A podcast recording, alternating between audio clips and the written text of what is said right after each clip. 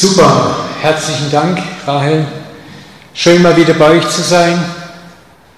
Ich möchte mich auch ganz herzlich bei euch, Ben, bedanken. Das war Hammer. Vorhin hat mich jemand gefragt, dass der Ben, willst du noch ein Schlusslied haben? Ja, ich hätte gerne eins, das I Surrender. Weil das hat so stark gepasst. Das passt so stark auch zu dem Thema heute Abend. Ihr werdet es merken, warum. I want to know you more. I surrender. Darum geht es heute Abend.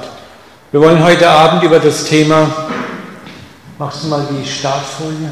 Genau, da haben wir es. Das dämonische Mythos oder Realität sprechen. Böse Geister, gefallene Engel und Dämonen, hier und da begegnen uns diese Entitäten in den Texten der Bibel. Und du findest sie auch in nahezu allen spirituellen großen Weltreligionen. Wir wollen heute Abend aber gar nicht so sehr in Dämonenkunde einsteigen, sondern vielmehr ein bisschen unsere Position gegenüber dem dämonischen Betrachten und aufdecken. Ich hoffe, ihr seid nicht enttäuscht, wenn es heute Abend kein Seminar gibt, wo ich euch Vor- und Nachnamen von Dämonen, Hautfarbe, Schuhgröße und so weiter verrate, sondern wir werden sehr viel stärker in das einsteigen, wie sind wir als Christen gegenüber dem Dämonischen aufgestellt. Schauen wir zunächst mal etwas theologisch in diesen Bereich rein. Was ist Satan? Was ist Dämon? Was bedeutet es praktisch? Es ist zum Beispiel interessant, wenn man sich damit beschäftigt, dass im Judentum die Vorstellungen vom Satan deutlich anders sind als im Christentum. Und wir Christen stammen ja aus dem Judentum raus. Im Tanach, das die, ist die jüdische Bibel, ist Satan vor allem der Titel eines Anklägers. Das hebräische Wort ist Sintenun und bedeutet so viel wie Ankläger. Überall dort, wo es im Alten Testament der Satan auftaucht, wird er als der Ankläger oder der Verkläger der Brüder bezeichnet. Und es ist interessant, dass auch oft im Alten Testament Menschen mit dem Titel belegt werden.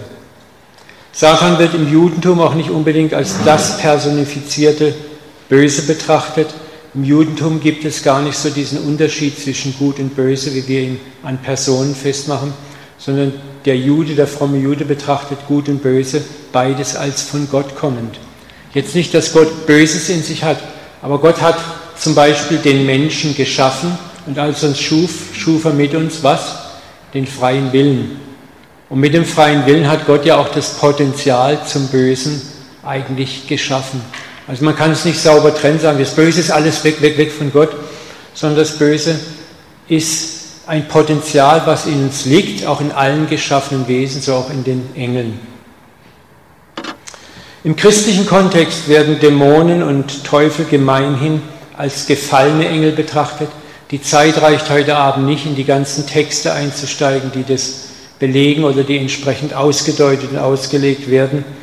Wer sich tiefer mit diesen theologischen Begründungen des Teufels mal auseinandersetzen möchte, bei Wikipedia gib einfach mal den Begriff Teufel ein. Das ist ein hochinteressanter Artikel mit zahllosen Bibelstellen und Verweisstellen zu diesem Thema zu finden. Äh, ich habe, ich lasse euch den Link da, beziehungsweise diese, im, ja, es ist eine Wörterdatei, eine ziemlich umfangreiche. Da hast du auch den Link drin, die ganzen Texte, da kannst du das mal nachgucken. Ich muss einfach gucken, dass wir mit der Zeit umkommen. Es ist eine Menge Material, die wir hier zu bearbeiten haben. In den Evangelien bezieht sich Jesus mehrfach auf den Widersacher, den Teufel. Er wird Satan genannt, was Ankläger der, der Brüder heißt. Oder er wird Luzifer genannt, der Lichtträger. Oder Teufel ist das Wort eigentlich, was Diabolos heißt. Und Diabolos heißt der Durcheinanderwerfer, der Durcheinanderbringer, der Durcheinanderverdreher. Jesus wird zum Beispiel vom Teufel in der Wüste erfolglos versucht und ein Teil des Dienstes Jesu war, Menschen aus der Gewalt des Teufels die, oder der Dämonen, der gefallenen Engel zu befreien. Wie gesagt, die Zeit reicht heute Abend nicht, die ganzen Texte im Einzelnen zu betrachten. Aus biblischen Schriften wissen wir auch relativ wenig über die Welt der Engel ihre Struktur, ihr Wesen und auch wenig über die Welt der Dämonen. Das ist wiederum aber auch deshalb interessant, weil es sehr stark zu Spekulationen einlädt. Kein Bereich ist mehr mit Spekulationen behaftet als das Dämonische und wird mit fantasiereichen Ausschmückungen umgeben, auch in christlichen Büchern.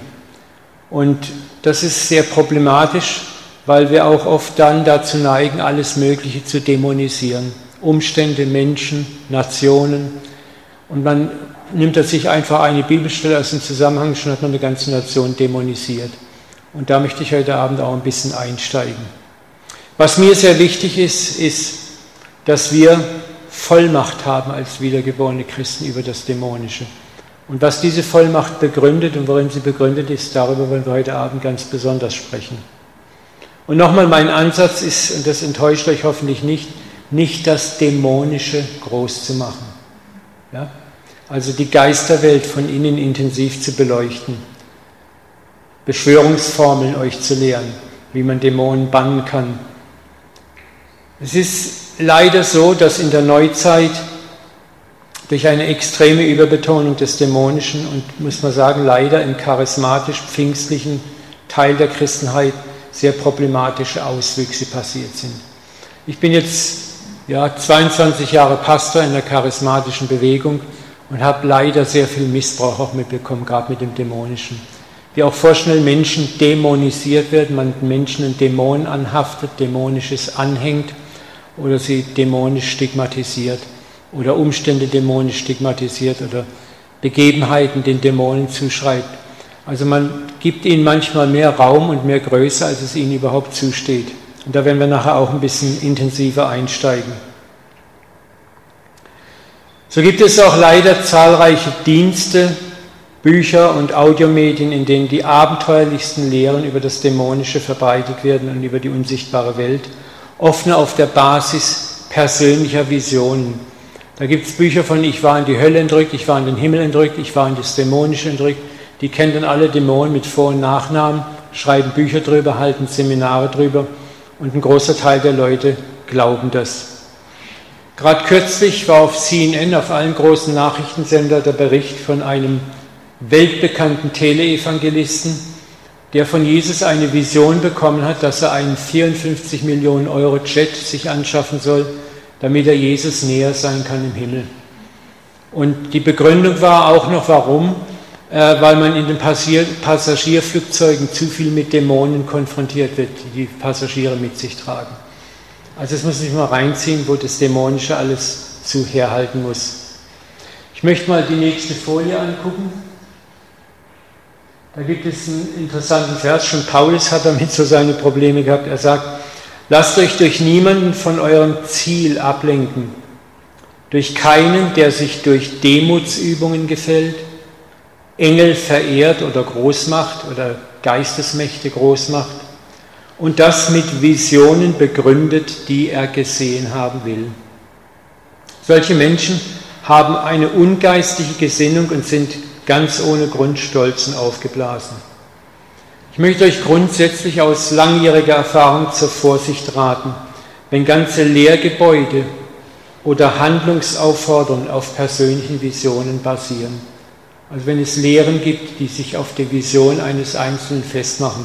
Oder wenn du zu einer prophetischen Handlung aufgerufen wirst. Wenn ich zum Beispiel jetzt sagen würde, ja, der Herr hat mir heute Abend gezeigt, ihr sollt heute Abend alle 50 Euro hier reinwerfen in mein Opferstöckchen, dann sollten bei euch alle Alarmglocken schrillen. Es ist immer problematisch, die unsichtbare Welt ist subjektiv für uns nicht nachvollziehbar. Und man kann sehr leicht sagen, der Herr hat mir gezeigt, der Herr hat gesagt, der Heilige Geist hat mir gesagt. Das sind, sage ich immer, KO-Argumente. Weil ich kann sowas sagen und dann hast du ja eigentlich keine Chance, was gegen mich zu sagen, denn mich hat ja der Herr geschickt. Angemessener wäre es dann eher zu sagen, ich empfinde und prüfe das bitte, was ich jetzt sage, dass Gott gesagt hat, aber prüfe es. Dann gebe ich dir den Rahmen, das zu prüfen. Ich stelle mich unter auch deine Prüfung und das ist dann angemessen. Wie gesagt, so übt der Bereich des Dämonischen, da er schwer überschaubar ist, eine unglaubliche Faszination aus und verleitet oft zu wildesten Spekulationen, in denen Personen, Nationen und Umstände pauschal dämonisiert werden. Es ist ja auch oft so der tollste und einfachste Erklärungsweg, komplexe Zusammenhänge zu erklären. Das ist ein Dämon, das ist ein Teufel. das ist dämonisch, das sind die Geister, das sind die Mächte. Ich muss auch sagen, ich trete hier manchmal in, in Vorgärten rein, das mache ich gerne, wenn ich als höre, wie oft und wie viele Geister über Deutschland schon gebunden wurden, seitdem ich charismatischer Christ bin und dass endlich die große Erweckung kommt. Und ich warte bis heute noch auf die große Erweckung. Ich glaube vielmehr, dass die Erweckung kommt, wenn wir unsere Identität anziehen, wer wir in Christus wirklich sind. Geliebte Kinder Gottes, und da werden wir heute Abend drüber sprechen. Dass Christus in uns lebt, dass wir die Werte der Bergpredigt leben, dass Menschen uns angucken und schon an unserer Nasenspitze sehen, wem wir gehören und nicht indem wir irgendwelche obskuren Mächte binden und binden und binden und binden. Sorry, wenn ich hier in manche Vorgaben dab, aber es muss mal sein. Beantworten wir die Kernfrage unseres Themas von heute. Ist das Dämonische ein Mythos, ein Märchen oder ist es Realität? Ich glaube zutiefst aufgrund des biblischen Textbefundes, dass die unsichtbare Welt eine Realität ist, in der es positive und negative Geistesmächte gibt. Ich habe die selber erlebt. Ich glaube, dass Menschen unter bestimmten Umständen von diesen Mächten besetzt sein können und auch befreit werden können. Ich glaube zutiefst, dass der Kampf Realität ist, und das ist auch das, was Paulus in Epheser 6,12 schreibt. Denn wir haben nicht mit Fleisch und Blut zu kämpfen, sondern mit Fürsten und Gewaltigen, nämlich mit den Herren der Welt, die in der Finsternis dieser Welt herrschen mit den bösen Geistern unter dem Himmel. Jetzt muss man diesen Text auch mal ein bisschen genauer betrachten. Nicht mit Fleisch und Blut, das heißt schon mal ganz klar, es gibt eine geistliche Welt. Fürsten und Gewaltige, damit sind Herrschaftsmächte gemeint, die hier nicht näher definiert werden. Wir werden nachher aber sehen, dass Christus Herr ist bereits durch seine Auferstehung über diese Fürstentümer und Gewalten. Und wir werden nachher sehen, dass wir in diese Herrschaft mit eingebunden sind. Folglich ist diese Herrschaft nicht unbegrenzt. Die in der Finsternis dieser Welt herrschen. Unsere Welt ist nicht nur finster, das müssen wir auch sehen. Finsternis ist da, wo Finsternis herrscht und Licht ist da, wo Licht ist. Wo wir sind, ist Licht. Diese Welt ist auch voller Licht und nicht nur voller Finsternis. Ich finde es traurig, wenn Christen immer die Welt schwärzer reden, als sie ist. Wir sollten grundsätzlich ein positives Bild von der Welt haben und kein negatives. Wenn ich das immer höre, so, oh, es wird alles immer schlimmer, ja, die Endzeit kommt immer näher. Und der Herr wird das, das Gericht über diese Welt bringen. Gerade neulich hatten wir einen Sprecher bei uns, der gesagt America is under judgment. Ne, nur weil dort die Waldbrände sind. Das ist so schlimm, wie wenn Gott dauernd nur mit der Fliegenklatsche reinschlagen möchte. Die Bibel sagt, so sehr hat Gott die Welt geliebt, und er liebt sie immer noch, dass er seinen einzig geborenen Sohn gegeben hat. Gott liebt diese Welt. Er streckt seine Hände unablässig nach dieser Welt aus. Und er hasst diese Welt nicht. Er ist nicht zornig auf diese Welt. Er ist traurig über diese Welt.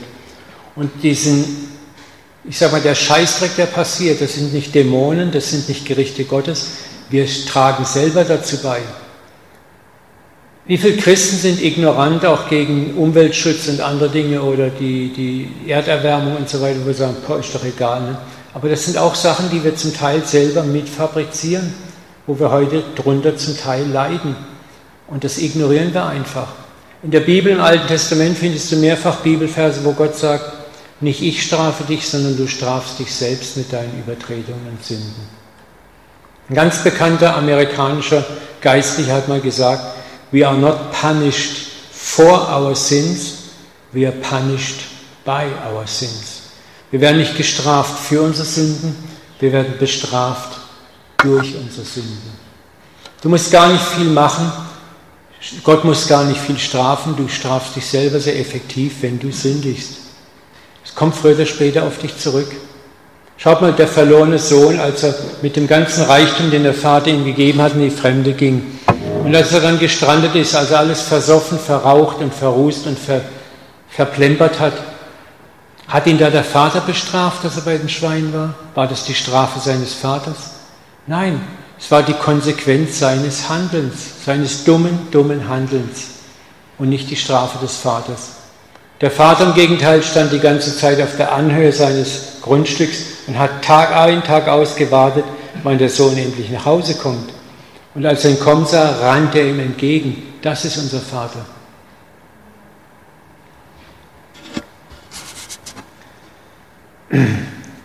Wie gesagt, wir haben einen geistlichen Kampf, aber dieser Kampf ist bereits gewonnen. Ich glaube zutiefst, machen wir die nächste Folie, dass diese Mächte besiegt sind durch Christus und unser eigentlicher geistlicher Kampf, unser Kampf gegen das Dämonische besteht darin, diesen Sieg zu verstehen und ihm zu glauben und darin auch zu leben. Wisst ihr, die mächtigste Waffe, die der Teufel gegen uns anwendet und die Dämonen, ist die Waffe der Lüge und des Identitätsdiebstahl. Er raubt dir deine Identität, wer du wirklich bist. Und darum wird der Teufel auch als Vater der Lüge bezeichnet.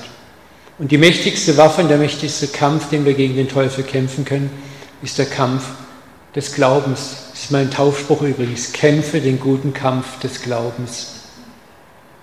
Und es geht nicht um, ich bekenne das apostolische Bekenntnis, Amen, Halleluja, tralala, tralala, sondern Glaube ist immer etwas, was erlebst du mit Gott? Wie lebst du mit ihm?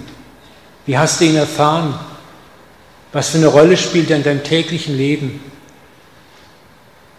Wie glaubst du, wenn du versagt hast? Bist du immer noch überzeugt, dass er dich liebt? Bist du immer noch angenommen von ihm? Das ist Glaube. Darum ist nochmal mein Ansatz heute Abend nicht das Dämonische groß zu machen, sondern Gott groß zu machen, der in seiner ganzen Fülle in uns lebt und uns zu Mitgliedern seiner göttlichen Familie gemacht hat. Mit Christus als unserem älteren Bruder. Und zu erkennen, was ist das für eine Identität, die wir haben und was bedeutet sie gegenüber den feindlichen, widergöttlichen, dämonischen Mächten. Wir wollen jetzt einige Verse mal lesen über unsere wahre Identität, unsere Position, unsere Autorität und erkennen, wie wir diese Verse gegen den Widersacher aufstellen können. Machst du mal die nächste Folie? Da haben wir sie schon. Ich weiß nicht, ob ihr das einigermaßen erkennen könnt. Wenn nicht, könnt ihr, ihr habt ja alle eure Bibeln dabei. Epheser 1, 18 bis 23. Da sagt Paulus, ergebe euren Herzen also dem inneren Menschen, eurem inneren Menschen, erleuchtete Augen, damit ihr seht, zu welch großartiger Hoffnung er euch berufen hat.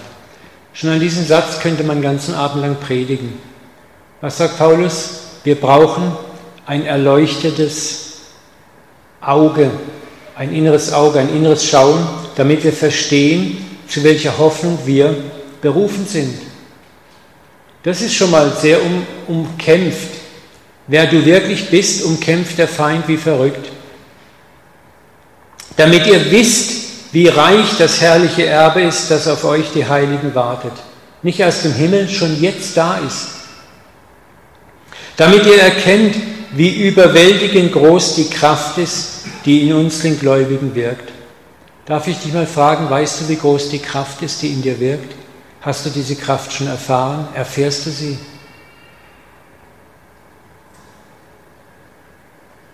Die Kraft, die nur zu messen ist an der gewaltigen Macht, die er an Christus wirken ließ, als er ihn von den Toten auferweckte, ihn in den himmlischen Welten an seine rechte Seite setzte.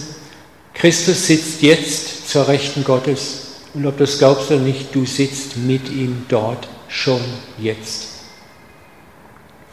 Dort thront er Christus hoch über alle Gewalten und Mächten und das ist das, was Paulus sagt, wir haben nicht mit Fleisch und Blut zu kämpfen, sondern mit Fürsten und gewaltigen Mächten. Und was ist mit Christus? Er ist schon hoch erhoben über diese Mächte und Gewalten. Und wenn du weißt, wer du in Christus bist, bist du bereits hoch erhoben über jede dämonische Macht und Gewalt. Über allem, was Rang und Namen hat, auch in der zukünftigen Welt. Gott hat ihm alles zu Füßen gelegt. Und hat ihn der über alles herrscht, auch der Gemeinde zum Haupt gemacht. Die Gemeinde, die sein Leib ist und die seine Fülle und Vollmacht repräsentiert. Wir sind die Hände, Arme und Beine von Christus jetzt.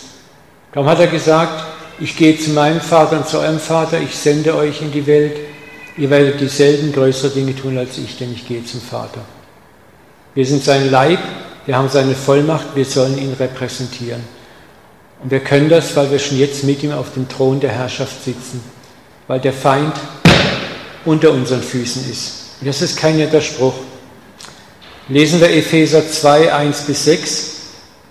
Auch euch hat er mit Christus lebendig gemacht, obwohl ihr durch eure Verfehlungen geistlich tot wart.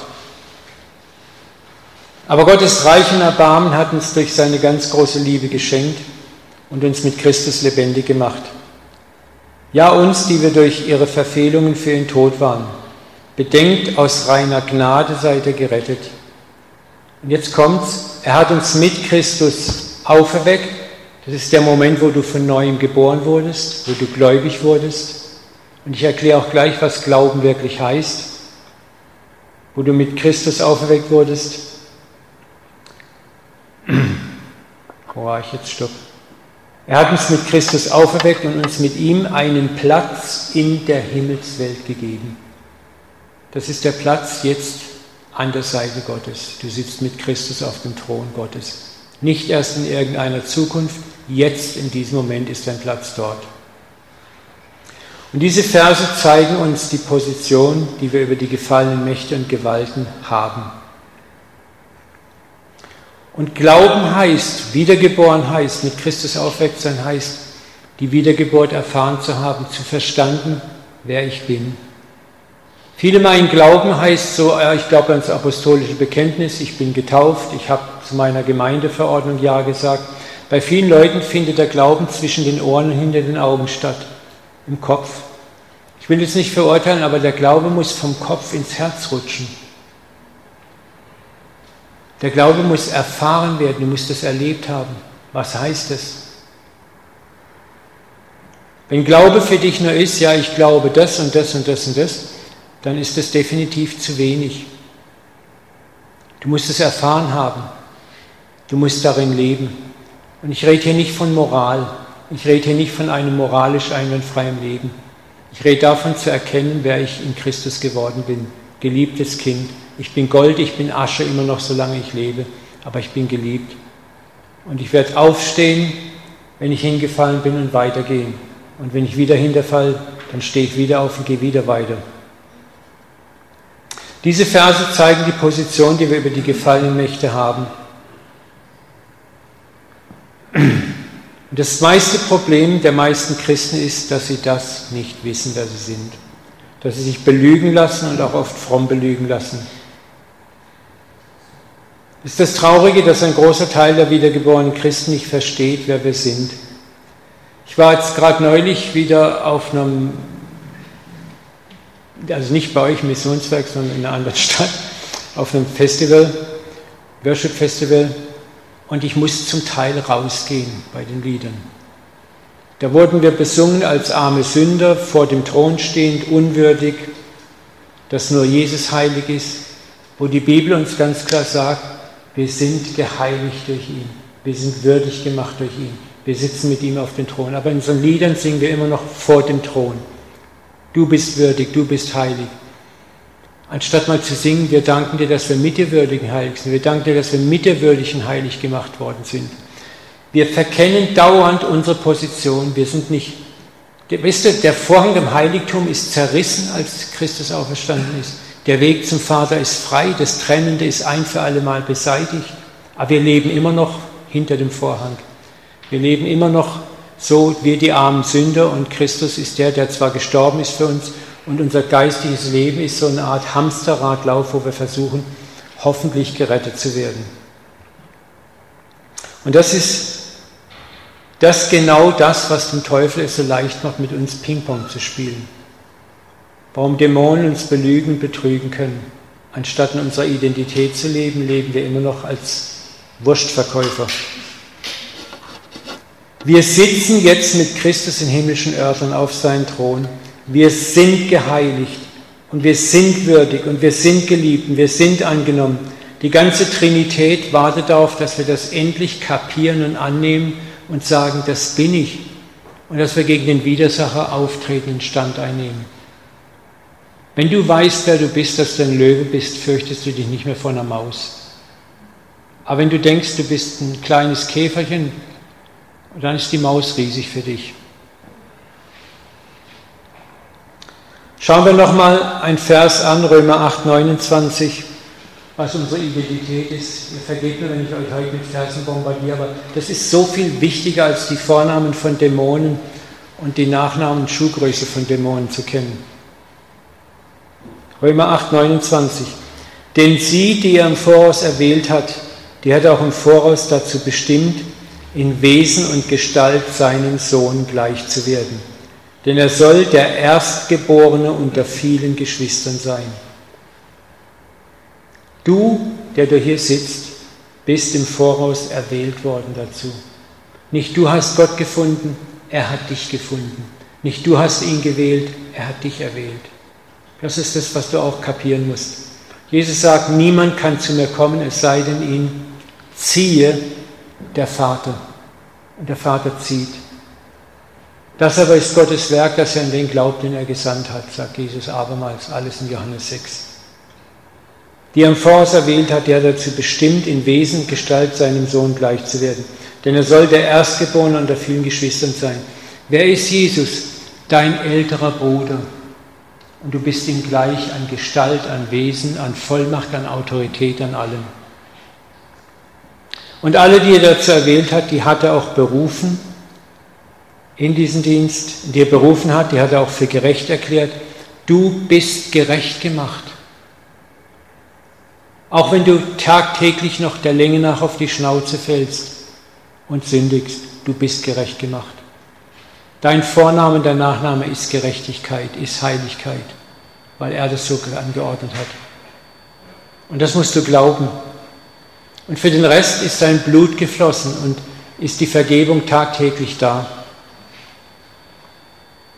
Und denen hat er auch Anteil an seiner Herrlichkeit gegeben. Du hast Anteil an der Herrlichkeit Christi. Wenn der Feind das rauskriegt und weiß, wer du bist, dann zittert er vor dir in jedweder Hinsicht. Aber wenn er weiß, dass du völlig unsicher bist, wir werden das nachher noch an ein paar, ein paar netten Bildern betrachten, dann hat er eine tolle Chance, dich zu belügen, dich klein zu halten, obwohl er eine Maus ist und du ein Löwe bist.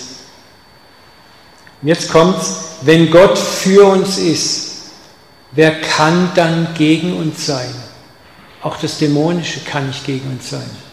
Es hat keine Macht mehr über uns. Und hier hat es der Widersacher meisterhaft geschafft, uns über unsere Position zu belügen, sich selber größer zu machen, als er ist. Aber Fakt bleibt Fakt, er ist ein besiegter Feind und mit ihm seine ganzen Geistesnächte. Und sie können es nur behelligen, wenn wir der Lüge glauben und diesen Identitätsdiebstahl zulassen. Ich möchte euch mal ein Beispiel zeigen. Mach mal das nächste Bild. Guckt euch das mal bitte genau an. Was seht ihr? Einen riesigen Elefantenbullen. Und der ist an einer kleinen Kette gefesselt. Und daneben dann seht ihr ein Elefantenbaby, auch an einer Kette gefesselt. Der Bulle war von klein auf an in Gefangenschaft an Ketten gefesselt. Wisst ihr, dass so ein Elefant so eine Kette mit Leichtigkeit zerreißen kann? Der macht nur einmal so und dann ist die Kette durch. Aber er weiß es nicht, das ist das Problem. Er weiß es nicht, er hat keine Kenntnis darüber. Sein Sinn darüber ist nicht erleuchtet, sein Herz ist darüber nicht erleuchtet.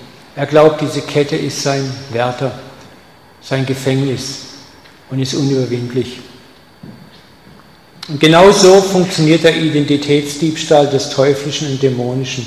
Er macht sich größer und stärker als er ist und dich kleiner als du wirklich bist. Der Teufel ist die Kette auf dem Bild und der Elefant bist du. Und wehe dem Teufel, wenn du erkennst, wer du wirklich bist. Und darum geht es im Dämonischen primär. Wir könnten jetzt heute Abend stundenlang über die Kette reden, aber das bringt uns nichts. Wenn du erkennst, welche Identität du hast, bist du in einer Sekunde frei. Schauen wir ein zweites Bild uns mal an. Machen wir eins weiter. Guck mal das an. So ein kleiner Mensch balanciert auf einem Ball. Aber was ist das Geheimnis dieses Bildes? Der steht ungefähr 20 Meter weiter hinten und die Frau ist weiter vorne und der Fotograf hat eine Perspektive eingenommen, die das Bild so aussehen lässt, als ob er riesengroß wäre, die Frau, und der Mann klitzeklein. Es ist interessant, was man machen kann durch Perspektivwechsel, durch die richtige oder falsche Perspektive. Und ich möchte dich heute Abend fragen, durch welche Perspektive siehst du dich? Was ist deine Perspektive, deine Wahrnehmung? Vor dem Thron oder auf dem Thron? Sünder oder Heiliger? Unwürdig oder würdig? In Christus oder nicht in Christus? Ist interessant, nur durch die Verschiebung der Perspektive kommt ein anderes Bild zustande. Und der Widersacher muss nur deine geistige Perspektive über dich selber verschieben und schon hast du ein völlig falsches Bild von dir und bist sein Gefangener. Und er macht sich größer, als er wirklich ist. Lesen wir nun mal einige biblische Aspekte über das tatsächliche Größenverhältnis zwischen den Dimensionen des Dämonischen und uns, die wir von neuem geboren sind. Machst du mal die nächste Folie? Da haben wir drei Verse.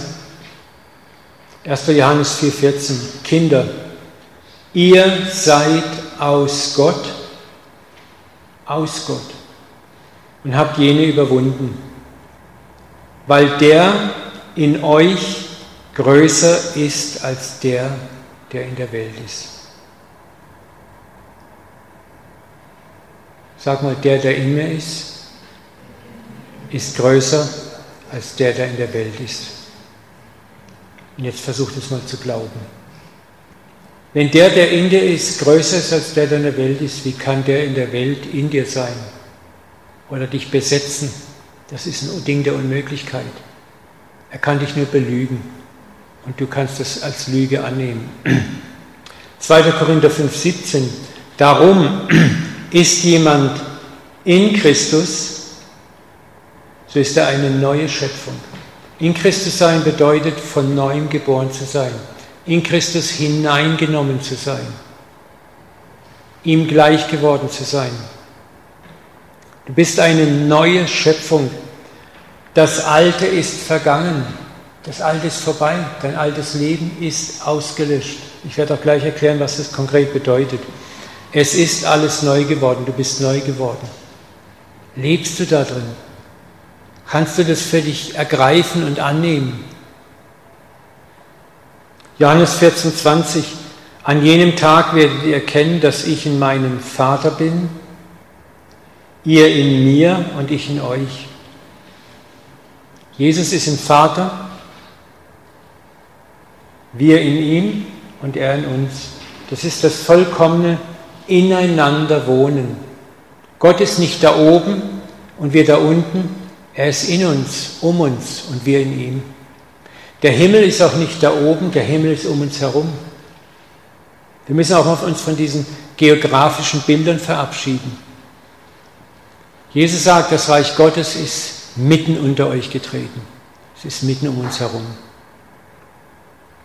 Wo du bist, sollte Gottes Reich sichtbar sein, Ausstrahlung haben. Ich kann euch nur ermutigen, diese Verse wieder und wieder beten zu lesen und zu sagen, Gott, gib mir Klarheit darüber, lass mich das verstehen. In allen drei Versen geht es darum, dass wir in Gott sind und er in uns. Es ist das, was die frühen Christen bis ins vierte Jahrhundert als Theosis bezeichnet haben, was so viel heißt wie die Vergöttlichung des Menschen. Jetzt schnaufen vielleicht einige. Machen wir mal die nächste Folie.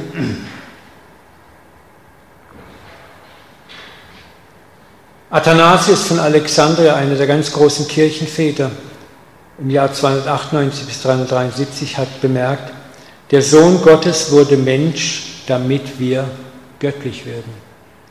Deine tiefste Natur ist göttlich. Und wenn du das nicht glaubst, dann lies mal Johannes 10, 33 und 35, was Jesus dort sagt. Wegen eines guten Werkes steinigen werde ich nicht wüten die Juden, sondern wegen Gotteslästerung. Denn du machst dich selbst zu Gott, obwohl du nur ein Mensch bist. Weil Jesus gesagt hat, ich bin Gottes Sohn.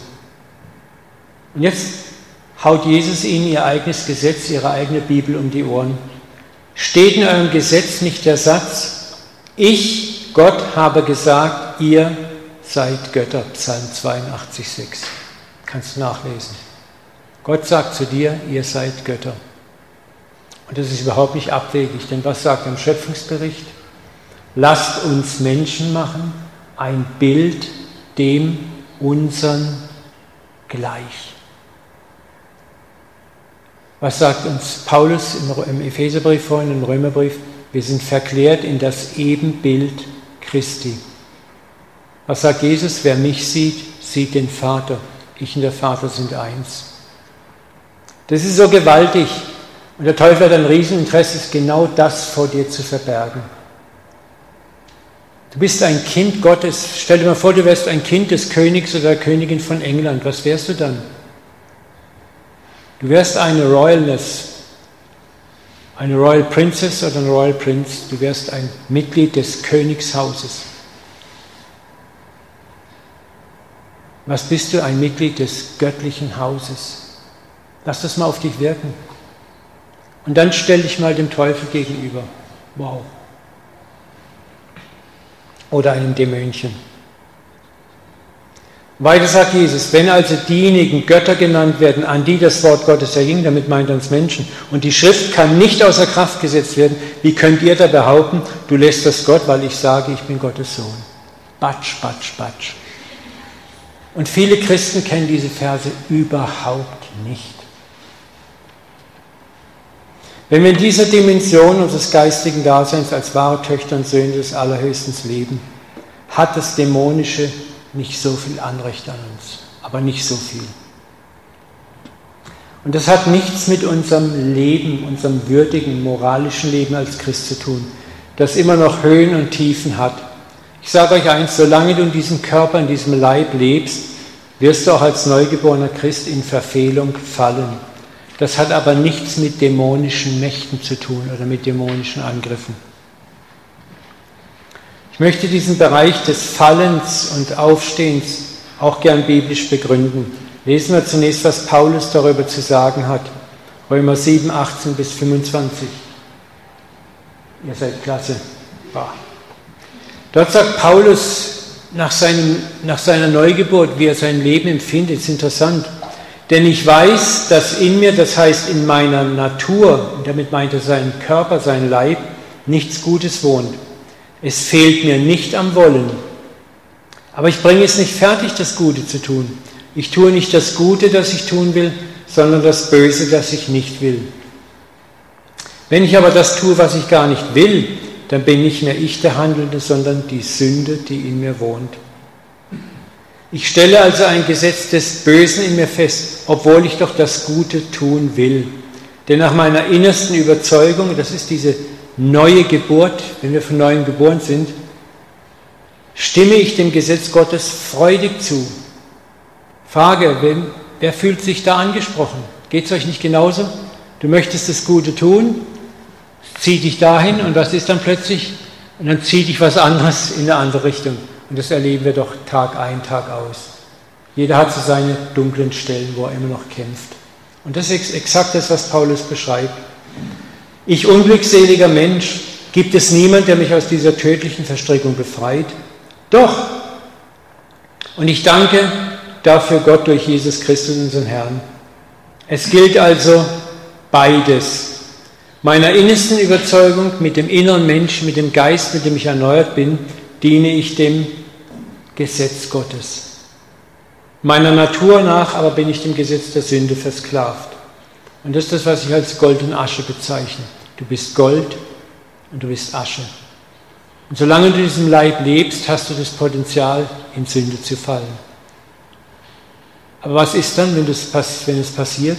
Dafür ist die Vergebung da. Siebenmal, siebzigmal. So wir unsere Schuld bekennen, so ist er treu und gerecht. So wir im Licht leben, wie er am Licht ist. Wir kommen einfach zu ihm, wir dürfen Vergebung gelangen. Und dann geht's, dass er dich aufrichtet und sagt, stopp den Glaub, stopp, mach den Staub von dir runter, richte deine Krone gerade und geh weiter. Ja, und wenn ich wieder fall, dann stehst du bitte schön wieder auf, kommst zu mir, wir klopfen den Staub ab, du richtest deine Krone ab, auf und du gehst weiter. Und so geht es weiter und weiter und weiter. Wir sehen, dass Paulus ganz klar diesen Hang zur Sünde, den wir als Christen immer noch haben, nicht dämonisiert, also dämonischem Einfluss zuschreibt, sondern unserem alten Wesen. Denn als du von neuem geboren wurdest, wurde dein Geist erneuert, aber nicht dein Körper. Wir leben immer noch in diesem alten Leib mit seinen Ecken und Kanten. Und der Teufel beredet uns ein, dass Christsein bedeutet, diesen alten Leib mehr und mehr hinter uns zu lassen, am Schluss als Heiliger zu existieren. Das funktioniert aber nicht. Wir werden nie heilig aus uns selbst werden. Wir sind geheiligt durch Christus, jetzt und für ein und für alle Mal. Weißt du, warum du immer noch in Sünde fällst? Gibt eine ganz einfache Antwort dafür. Damit du barmherzig wirst. Jesus hat was Interessantes zu den Pharisäern gesagt, die sich für sinnlos hielten. Da war diese Frau, die Hure, die ihm die Füße gewaschen hat. Und die haben getuschelt. Wenn der wüsste, was das für eine Schlampe ist, die ihn da anfasst. Ich geht. Und was sagt Jesus? Zu dem einen Pharisäerchef, mir hast du nicht mal einen Kuss gegeben, mir hast du keine Füße gewaschen, mir hast du nichts getan.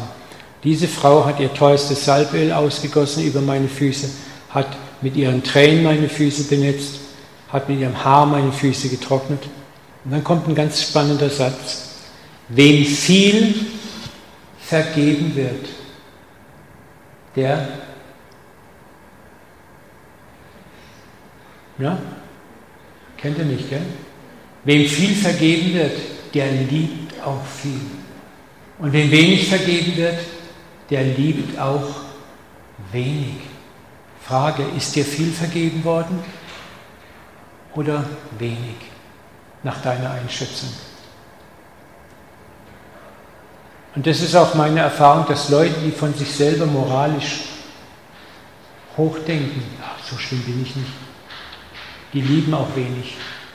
Das sind die selbstgerechten, miesepetrigen Christen, die auf alles rumhacken und jeden im Visier haben und richten.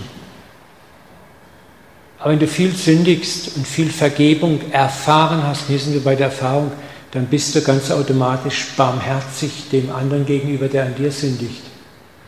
Und das ist exakt das, was Jesus in Lukas 6, 36 sagt. Seid barmherzig, wie euer Vater barmherzig ist. Richtet nicht, dann werdet ihr nicht gerichtet. Verurteilt niemand, dann werdet ihr nicht verurteilt. Sprecht frei, dann werdet ihr freigesprochen. Warum? Weil in deinem Leben immer noch genügend in Unordnung ist.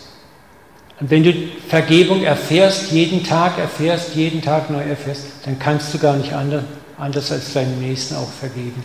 Und darum beten wir doch im Vater unser, vergib uns unsere Schuld, wie wir vergeben unseren Schuldigen.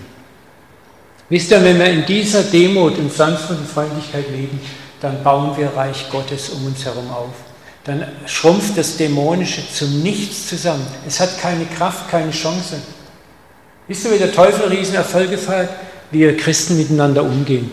Ich kann in Gemeinden reingehen, wohin ich will. Da ist Zank, Streit, Gleiches mit Gleichem vergelten, Zorn, Wut, Hass. Da ist fast kein Unterschied zur Welt. Und ich sage das nicht verächtlich, ich gehöre auch mit dazu.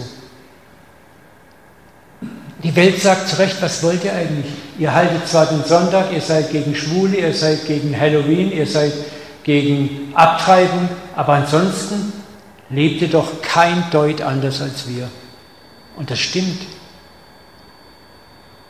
Wo leben wir die, die Werte der Bergpredigt? Wo vergeben wir von ganzem Herzen? Wo halten wir die linke Wange hin, rechte Wange hin? Das, Leute, ist der eigentliche geistige Kampf, der das Dämonische aushebelt, hoch drei. Und nicht Shakabataramba, Sikagaga, wo man manchmal meint, wer ist jetzt besessen, der der austreibt oder der, der besessen ist.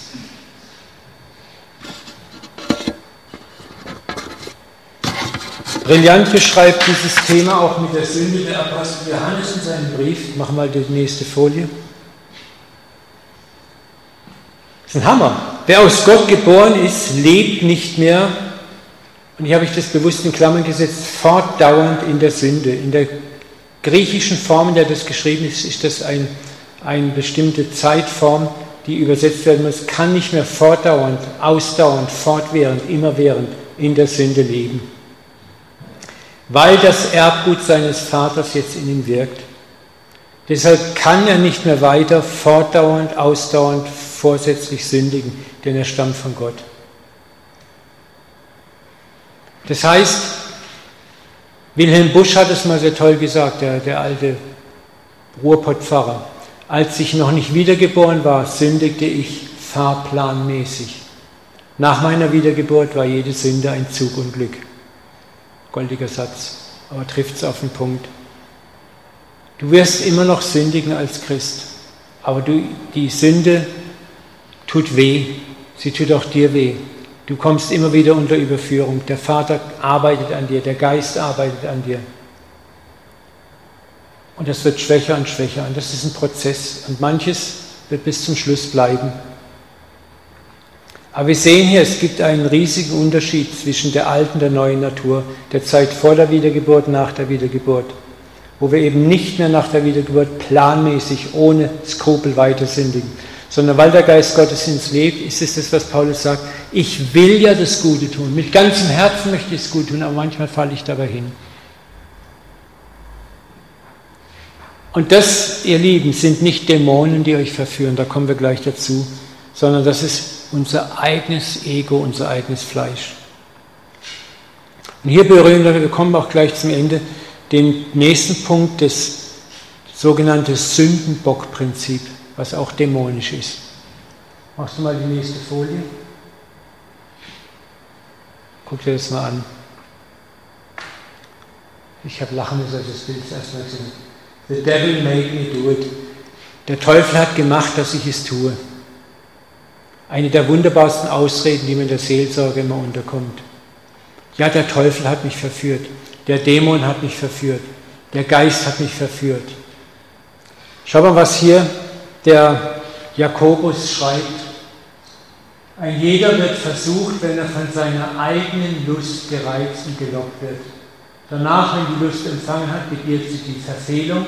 Die Verfehlung aber, wenn sie vollendet ist, gebiert den Tod. Damit ist jetzt nicht Hölle oder organischer Tod gemeint, sondern Sünde produziert kein Leben, sondern geistlichen Tod. Es ist interessant, ne, was er hier schreibt.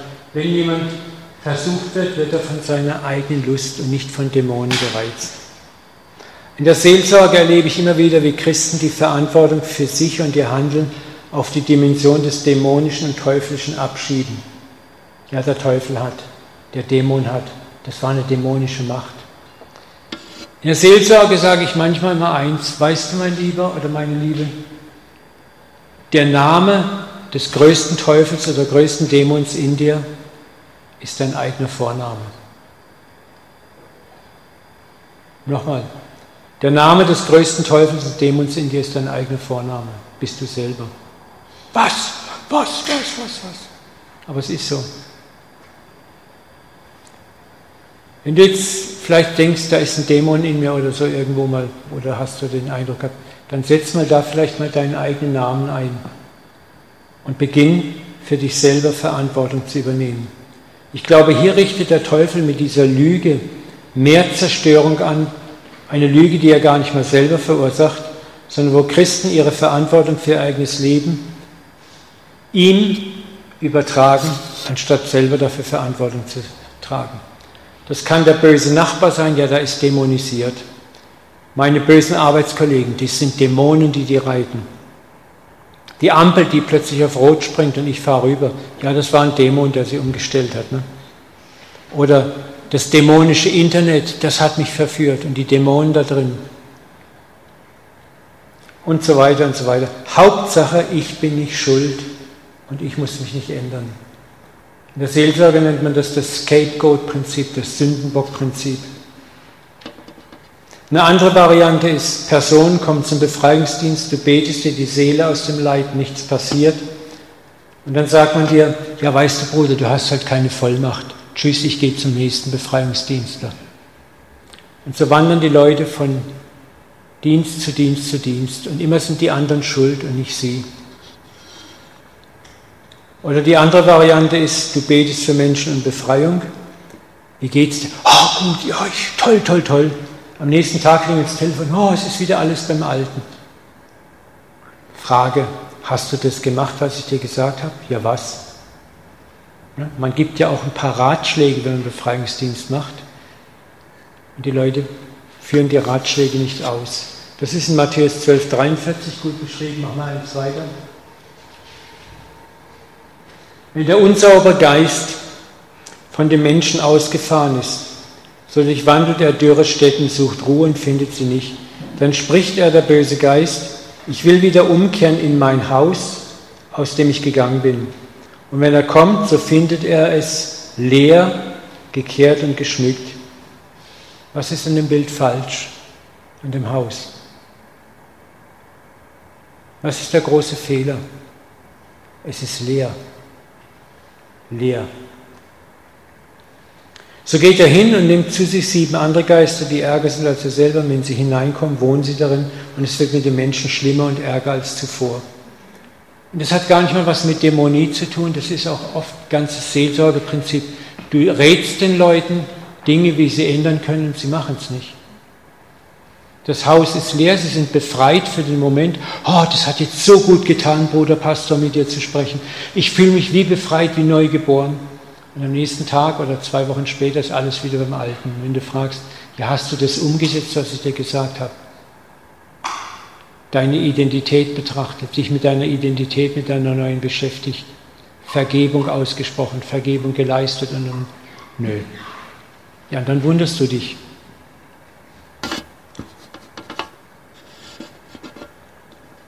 Auch das passiert und da haben wir eine Verantwortung und nicht die Dämonen, sondern wir haben die Verantwortung, unser Haus zu füllen. Und wie das Haus gefüllt sein kann, hat ganz viel mit deiner Identität zu tun. Wer bist du? Wer bist du in Christus? Ich möchte abschließen. Es gibt bis heute einen lehrmäßigen Dissens, also Widersprüche darüber, ob ein wiedergeborener, geisterfüllter Christ dämonisch besessen sein kann oder nicht. Meine persönliche Meinung, und ich sage das mit großer Vorsicht, Uwe Dahlke Meinung. Ich bin nicht der Papst, ich bin nicht Peter Wenz oder sonst was, aber meine Meinung ist, ich persönlich glaube das vom Textbefund des Neuen Testamentes her nicht. Ich glaube nicht, dass ein wiedergeborener, wirklich wiedergeborener Christ satanisch besetzt sein kann, weil Christus in ihm lebt dann wäre Christus schwächer als der Teufel. Gucken wir uns nochmal diesen Vers an, 1. Johannes 4,4. Kindlein, denn ihr seid aus Gott und habt jene überwunden, weil der, der in euch ist, größer ist als der in der Welt ist. Wie kann der, der in mir ist, größer als der, der in der Welt ist, von dem, der in der Welt ist, überwunden werden, dass der auch in mir lebt? Ein Unding. Lesen wir weiter. Darum ist jemand in Christus, ist eine neue Schöpfung geworden. Das Alte ist vergangen. Deswegen sollten wir, auch wenn jemand von neuem geboren wird, mit ihm Seelsorge betreiben, ihm helfen, auch nochmal bewusst das Alte abzuschneiden, wenn er vielleicht in okkulter Verstrickung war oder in anderen Dingen, dass wir einfach da mal durchgehen. Aber das Alte ist, es ist sowieso abgeschnitten. Wichtig ist nur, dass es in seinem Kopf auch noch klar wird. Aber grundsätzlich hat ihn Christus abgeschnitten. Er lebt jetzt in ihm. Neues ist geworden. Punkt. Und die Frage ist, stellst du dich da drauf oder nicht? Und nochmal Johannes 14, 20, an jenem Tag werdet ihr kennen. Und ich habe da das Becherspiel mit Colin gelernt. Drei Becher wo sagt, sagt Jesus, ne? ihr werdet erkennen, dass ich, das ist der Papa, in meinem Vater bin. Jesus ist im Vater und damit ist er an der Vater eins. Ihr in mir, wir in Jesus und ich in euch. Und dann kommt Jesus mit dem Vater und ist in uns drin. Und wo sind wir jetzt? Er hat genau hingeguckt, wir sind in der Mitte. Wir sind genau in der Mitte, mittendrin in der Trinität. Und ich glaube, dass der Widersacher und seine Mächte uns in Situationen als Christen entgegen sein können, dass sie Widerstände bringen können, Hindernisse in unser Leben reinbringen können, das glaube ich schon. Aber das hat nichts mit Besetzung und Besessenheit zu tun von uns. Aber sie können es niemals fernsteuern oder gar übernehmen. Denn dann wäre es sinnvoll oder sinnlos, dass der Vater in uns lebt. Dann wäre das nicht wahr, dass wir eine Neuschöpfung sind und auch nicht mehr fortdauernd sündigen können. Wir müssen auch aufpassen, was ist Wiedergeburt? Wiedergeburt ist noch lange nicht das, ich gehe auf die Straße und evangelisiere, rede jemanden über Christus an und erkläre ihm genau, was ist Sünde, was ist das Opfer Jesu, der ist gestorben, ist auferstanden, und so meine fünf Punkte und der, der, der, den ich jetzt, mit dem ich rede, der sagt, ja, ja, ja, kann ich alles ja sagen. Nimmst du Christus in dein Leben auf? Ja. Sprechen wir das Übergabegebet nach Ja. Das ist ein Weg, aber das heißt noch lange nicht, dass das von hier ins Herz gerutscht ist. Es gibt Wiedergeburten, die finden statt, wo kein Mensch mit jemandem betet oder ihn führt. Und es gibt sogenannte Wiedergeburten, wo Leute zehnmal alles nachbeten und es ist alles nur in der Birne. Und deswegen dürfen wir uns nicht wundern, wenn manchmal Leute besetzt sind, die sagen, ja, aber ich habe doch ein Übergabegebet gesprochen. Wisst ihr, das ist eine Sache. Die andere Sache ist, was passiert wirklich in dir. Deswegen haben wir auch kein Recht, einem Menschen den Glauben abzusprechen. Und wir müssen auch immer vorsichtig sein, ob jemand von neuem geboren ist. Nicht vorsichtig im ängstlichen Sinne, sondern auch ihn immer wieder ermutigen, hey, ist dir das klar, bist du dir dessen bewusst?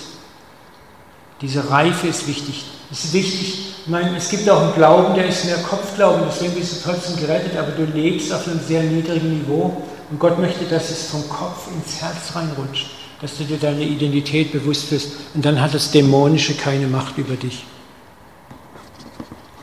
Kurz noch zum absoluten Ende ein paar Gedanken, wenn du vielleicht in die Lage kommst, für Menschen, die dämonisch belastet sind, zu beten. Machen wir die nächste Folie. Äh, ein zweiten. Ja. Ich möchte, dass du dann dir zunächst mal für dich selber sicher bist, dass du von neuem geboren bist und weißt, wer du in Christus bist. Dass du Wurzeln hast und sicher stehst. Weil das ist kein Spielchen. Dann möchte ich dich auch ermutigen, tue sowas nie aus Abenteuerlust. Oder ich wollte ja schon immer meinen Dämon austreiben. Oder ich will jetzt der große Zampano sein. Oder das falsche Geltungsbedürfnis. Das kann ins Auge gehen. Sei demütig. Wer seinen Feind unterschätzt, hat schon die Hälfte des Kampfes verloren. Egal wie stark ich bin. Dann, es hat nicht mit Lautstärke zu tun. Je lauter ich brülle, umso schneller fährt der Dämon aus.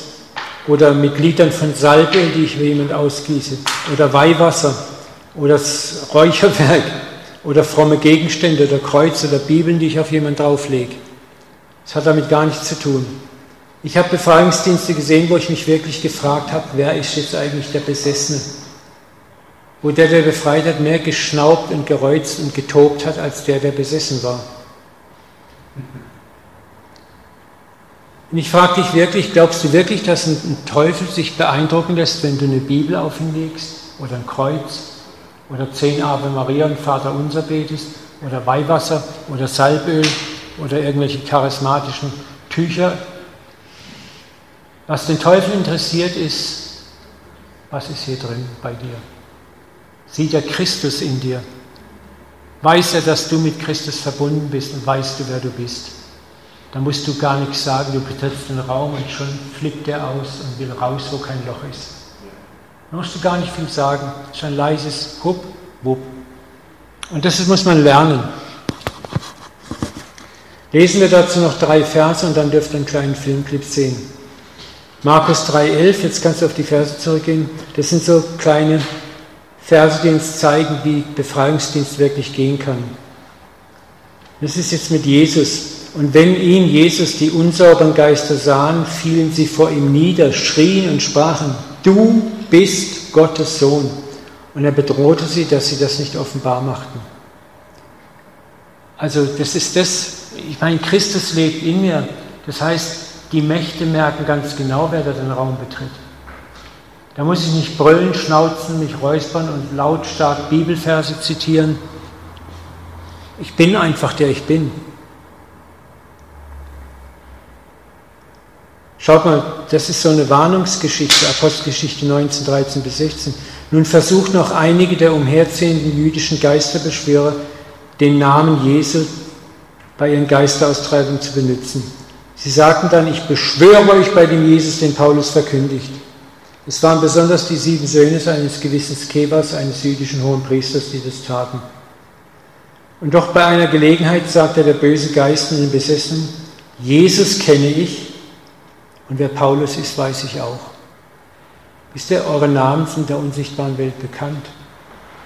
Aber jetzt kommt die Frage, aber wer seid denn ihr? Was ist deine Identität? Identität. Und deswegen ist es so wichtig, wenn du in den Befreiungsdienst eintrittst, wer bist du? Weißt du, wer du bist? Nicht nur moralisch du lebst, sondern weißt du, wer Christus in dir ist, was er für dich getan hat und dass du gerecht bist durch ihn. Und der Besessene stürzte sich auf sie, warf sie zu Boden, richtete sie derartig zu, dass sie blutend halbnackt aus dem Haus flüchteten. Deswegen habe ich gesagt, das kann ins Auge gehen, wenn du mit der falschen Haltung sowas machst. Und last not least Markus 9, 39. Johannes aber antwortete und sprach, Meister, wir sahen einen, der uns nicht nachfolgt in deinem Namen Dämonen austreiben. Und wir werten es ihm, weil er uns nicht mit dir nachfolgt. Der war jetzt gar nicht mal im Jesus-Club drin, der war nicht in der organisierten Jesus-Volkschaft. Und trotzdem hat er den Namen Jesus gebraucht und hat erfolgreich Dämonen ausgetrieben. Was sagt Jesus? Wer nicht für uns ist, ist nicht gegen uns. Niemand, der in meinem Namen Wunder tut, kann nicht bald schmähen. So, das ist wieder auch das. Dieser Mann hat geglaubt, obwohl er nicht in der offiziellen Gefolgschaftsliga war, aber er hat mit dem Herzen geglaubt an Christus. Christus war präsent in ihm. Und er konnte erfolgreich Dämonen austreiben. Das möchte ich, dass ihr euch das bewahrt. Ich habe jetzt noch einen Filmclip mitgebracht. Ich war dreimal in Indien länger und wir waren dort auf einer Reise äh, in, bei Kalkutta und haben dort einen Pastor besucht, der in einer ziemlichen äh, Gegend die Kali, der Göttin des Todes geweiht war, gelebt hat. Und denen ging es nicht sonderlich gut und wir haben die besucht, kamen dort an, war alles nett und gut. Baby, Familie, Frau. Und als wir uns verabschiedet hatten, habe ich gefragt, darf ich noch für euch beten? Und als ich für die Frau gebetet habe, ich habe keine Austreibung seither vorgenommen, habe nur meine Hände aufgelegt gebetet, ging der Punk ab bei dieser Frau. Und die hat sich manifestiert wie nichts. Wir haben dort mehrere Dämonen ausgetrieben. Und dass ihr das mal so seht, wie sowas aussieht, können wir mal den Film ablaufen. Also es war so einer der wenigen dramatischen Fälle, die ich in meinem geistlichen Leben erlebt habe, war sehr beeindruckend. Sie ist auch völlig frei geworden und man hat auch gesehen, es ging mit einer relativen Ruhe vonstatten. Und klar war auch, dass bei der Frau dann auch nicht ganz klar war, in Indien muss man auch einfach verstehen, äh, Christ und Christ ist dort nicht immer Christ. Also gibt es sehr viel Mischglauben, sehr viel Vermischung. Viele Leute bekehren sich und haben immer noch ein Bein immer noch in ihren alten hinduistischen äh, Glauben drinnen. Und das zeichnet sich dann oft ab bei solchen Dingen, dass dann so Sachen passieren können. Und das ist sehr interessant. Ich meine, was man gemerkt hat, was sehr wichtig war, wir waren in großer Ruhe, in Gelassenheit. Manchmal braucht es Zeit, aber du kannst ruhig und gelassen sein. Was sehr wichtig ist, wir haben dort den Ehemann mit dazu genommen. Also das möchte ich dir auch sagen. Wenn du als Mann mit einer Frau Dienst machst, nimm immer eine Frau mit dazu und umgekehrt auch. Also niemals Mann mit Frau oder Frau mit Mann. Da würde ich dringendst von abraten. Grundsätzlich nicht auch wenn du sagen wir, in, in intensiv, intensiven Prozessen bist, hab immer irgendwie jemand dabei. Das ist einfach sicher und besser. Gut, ihr habt es geschafft. Es ist lang geworden, sorry. Aber ich habe gedacht, wir werden jetzt noch vielleicht Raum geben für ein paar Fragen. Gibt es von eurer Seite noch Fragen oder sollen wir kurz eine Minute Pipi-Pause machen und dann nochmal eine kleine Fragerunde? Dann sage ich kurz was. Wir haben, wie gesagt, dieses Textsheet, das umfasst 10 DIN A4 Seiten. Das habe ich hier auf dem Computer gebracht. Da könnt ihr das jederzeit euch runterkopieren lassen oder von der Rahel euch zuschicken lassen per E-Mail.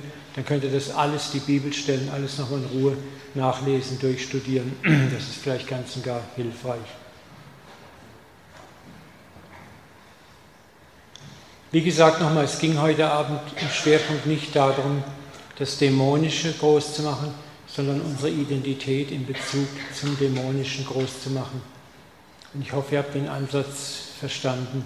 Und ich kann euch dann den Mut machen, euch da tiefer, tiefer rein zu bewegen. Das, was wir sind, definiert das, was rauskommt. Hast du eine Frage? Mhm. Ja. Was ist denn generell der Unterschied zwischen einem Dämon und dem Geist und wie erkenne ich? Was der Unterschied ist, wird gefragt zwischen Dämon und Geist. Wie erkenne ich das? Also grundsätzlich gibt es da keinen Unterschied. Die Begrifflichkeiten sind fließend und werden nicht unterschiedlich, sondern gleichbleibend verwendet. Also Dämon ist Dämon, Geist ist Geist. Es ist ja die Frage, es ist ein Geistwesen gemeint mit negativer Zielsetzung. Ne? Also es gibt keinen Unterschied zwischen Dämon und böser Geist, das ist eigentlich dasselbe. Es hat dann mit der jeweiligen Religion zu tun, wie sie das, die Herkunft definiert. Das ist natürlich, man gesagt, im Judentum ist eher, sind es Engel, die Gott manchmal, heißt es ja auch in den Psalmen oder in den, in den Chroniken und in Buch Samuel, dass Gott einen bösen Geist zu Saul sandte.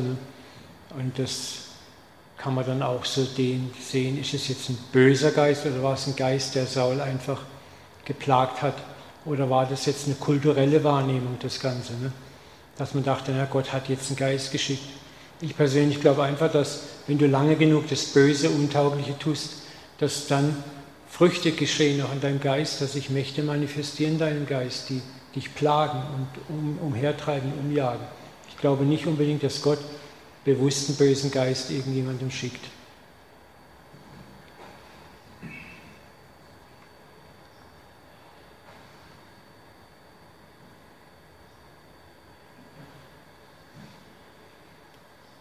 Ah, ich, sorry, ich sehe dich nicht klar. Ähm,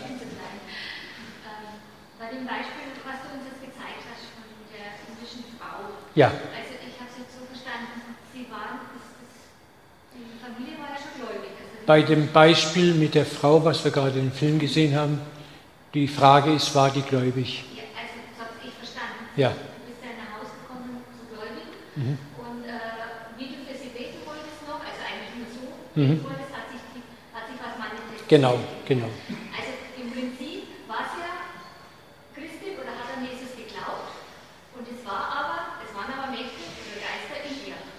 Also ich wiederhole deine Frage nur, weil wir das aufnehmen. Im Prinzip meinst du, hat sie an Christus geglaubt und trotzdem waren Mächte in ihr. Gut. Jetzt kurz zur Frage selber.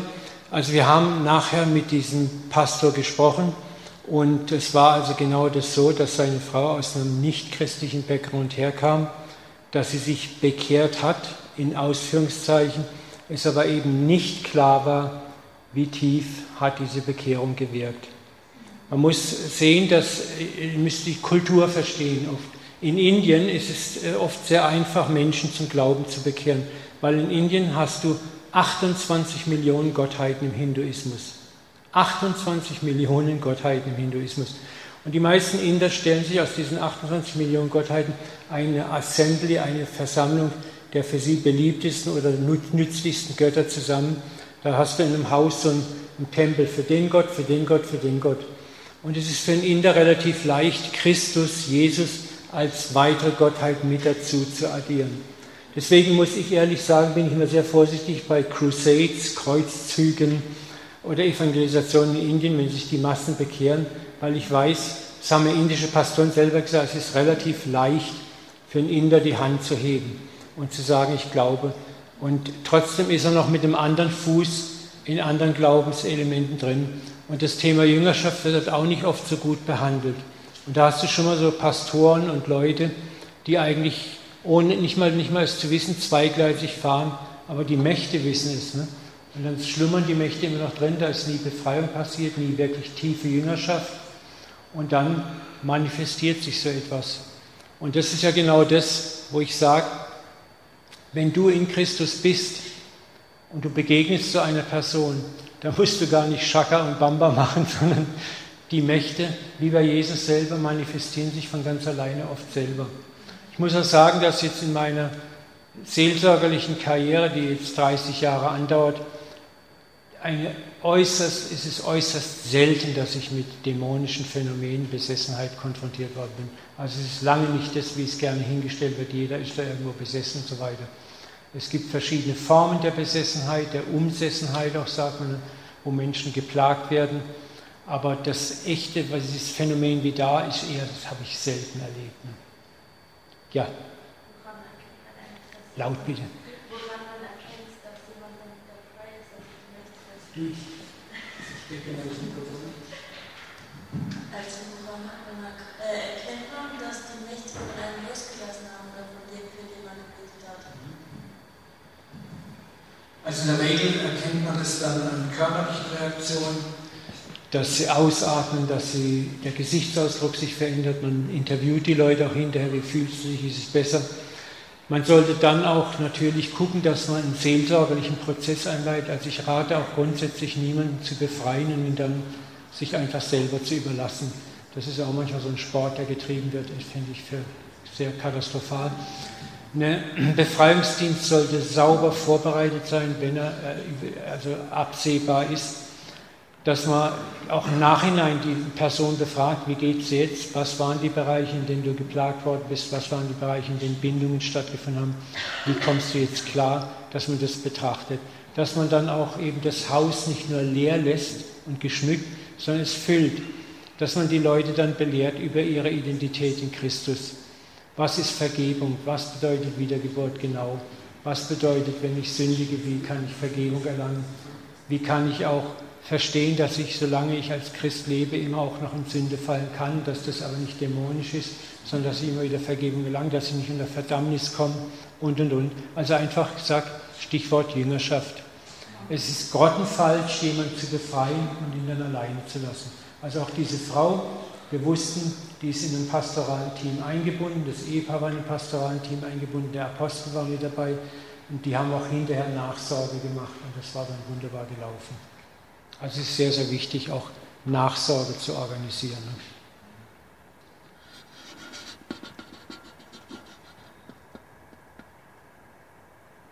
Ich sage, das hört sich vielleicht jetzt grotesk an, und manchmal kann es leichter sein, jemanden erstmal noch mit seinem Dämon leben zu lassen, als ihn zu befreien und sich alleine, ihn alleine sich zu überlassen. Das ist Gift grundsätzlich. Man sollte auch sehr vorsichtig sein, auch mit der Diagnose. Also es ist zum Beispiel ich weiß nicht, ob das euch auskennt, in der katholischen Kirche gibt es hauptamtlich Exorzisten, also Priester, die Dämonenaustreibung machen.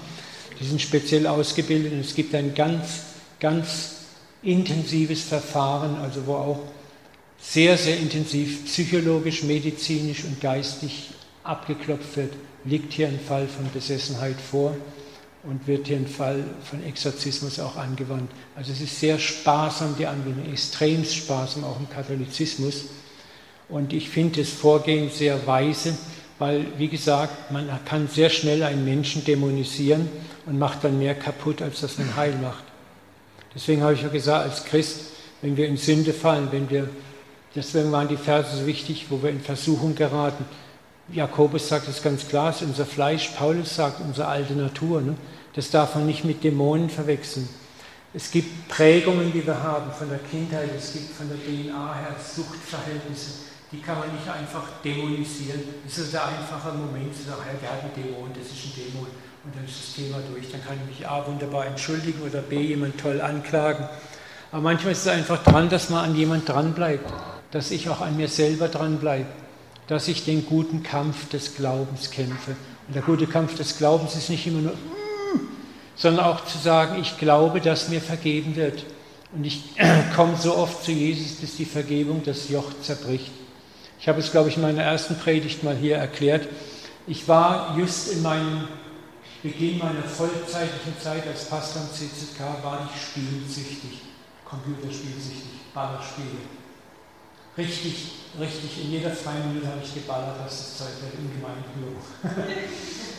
Und ich habe die, damals waren es noch Disketten, ne? ich habe die Disketten zerbröselt, nur um mir wieder neue zu kaufen.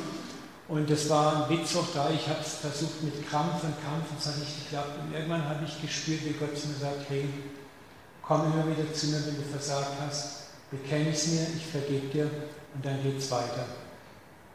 Und ich habe immer wieder versucht zu kämpfen, aber gemerkt, ich schaffe es einfach nicht.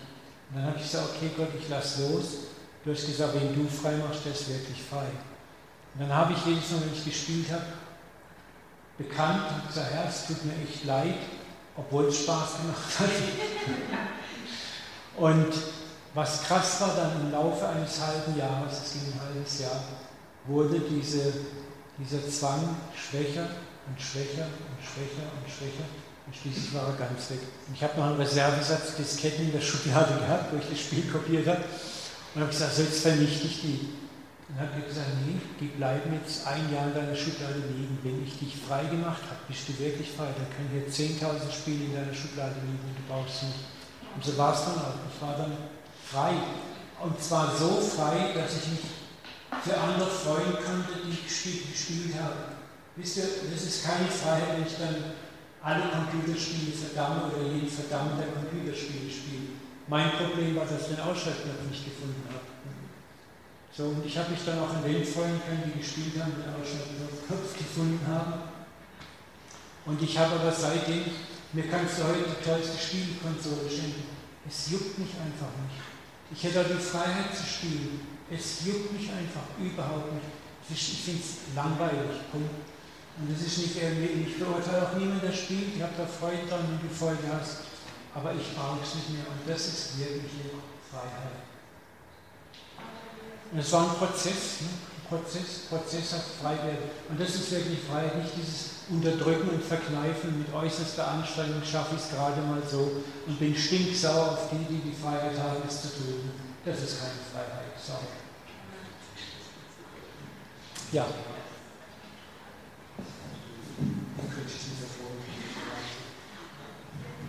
Und woran erkennt man, dass es eigentlich eine Dämon ist und nicht nur eine Sünde? Das erkennt man. Woran erkennt man, ob etwas dämonisch oder Sünde ist? Zunächst mal ist es da wiederum wichtig, dass wir uns mit den Leuten beschäftigen, also dass wir Interviews machen, dass wir auch eine gewisse Erfahrung haben, dass wir zunächst mal klären, ist die Person, mit der ich zu tun habe, wiedergeboren dass ich mal das Leben ein bisschen betrachte. Wie hat die Wiedergeburt stattgefunden? Wie hat die Entscheidung stattgefunden? Dass ich mal ein bisschen abfrage, gibt es Lebensbrüche? Gibt es irgendwelche Einfallstore vielleicht? Aber ganz entspannt, ganz locker. Ich muss nicht verkrampft irgendwas suchen, so in 40. Generation und hat und hat und hat.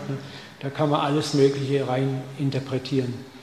Dann ist ein guter Ansatz, auch wenn etwas sehr zwanghaft ist und es gibt eigentlich über die normale Schiene, dass jemand wiedergeboren ist, dass er sagen wir, in einem prozesshaften Ding nicht rauskommt, dass er nicht wirklich rauskommt. Es kann grundsätzlich nicht schaden, also deswegen sage ich das mal, Befreiungsdienst. Was verstehen wir unter Befreiungsdienst? Ist es, dass ich jemanden mit Öl vollspritze, ihn anbrülle und sage, im Namen Jesu, sag dich los und so weiter? Oder dass ich einfach sage, weißt du was, jetzt setzen wir uns mal hin, jetzt beten wir einfach mal, beten wir mal nach. In Jesu Namen sage ich mich frei von jeder Bindung und von jeder dämonischen Bindung und bitte, dass du mich befreist, Herr. Amen. Punkt. Das ist alles. Ich muss nicht schreien, nicht brüllen, nicht toben, nicht rumkreischen. Und wenn du, der du betroffen bist, das ernst meinst, und da ist tatsächlich was Dämonisches, dann hast du Jesus mit diesem ganz stinknormalen Gebet eingeladen, dich frei zu machen. Und auf dieses Gebet hört er.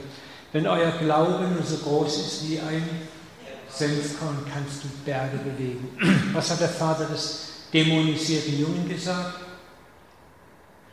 Ging zu Jesus hin und sagt, wenn du was kannst, dann mach mein Sohn frei. Und was sagt Jesus? Die redest du hier, wenn ich was kann. Alles ist möglich, dem der glaubt. Und was betet der Vater dann? Wer kennt dieses Gebet von dem Papa? Ich glaube, hilf meinem Unglauben. Eines der schönsten Gebete, finde ich. Ich glaube, hilf meinem Unglauben.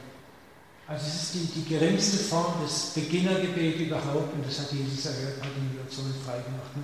Zu sagen, ich glaube, hilf meinem Unglauben, da gehört nicht viel dazu. Und dann haben wir gesagt, Herr, wenn da wirklich was Dämonisches in mir ist, dann nimm das weg von mir. Amen. Da musst du nicht rumkreischen, rumbrüllen und Weihwasser verspritzen und Räucherwerk abreiben und allen Terz machen.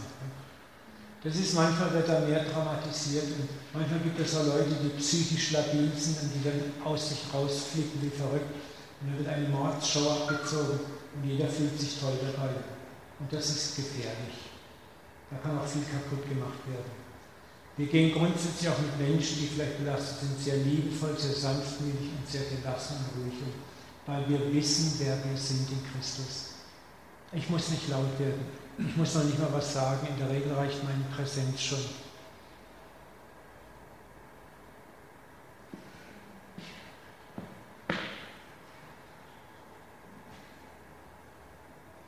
Dann würde ich sagen, machen wir einfach einen Punkt.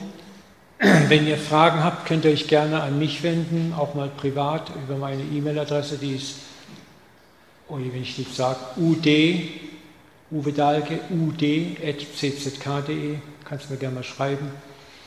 Oder kommst ins CZK-Office nach Anmeldung vorbei. Dann können wir auch mal quatschen. Und ansonsten danke ich euch, dass es so unendlich lang ausgehalten hat. Es war schon harter Tobak, viel, viel Text, aber wichtig, denke ich. Ich wünsche euch jetzt noch einen angenehmen Abend. Und bitte? Ja. Gleichfalls. Das weißt du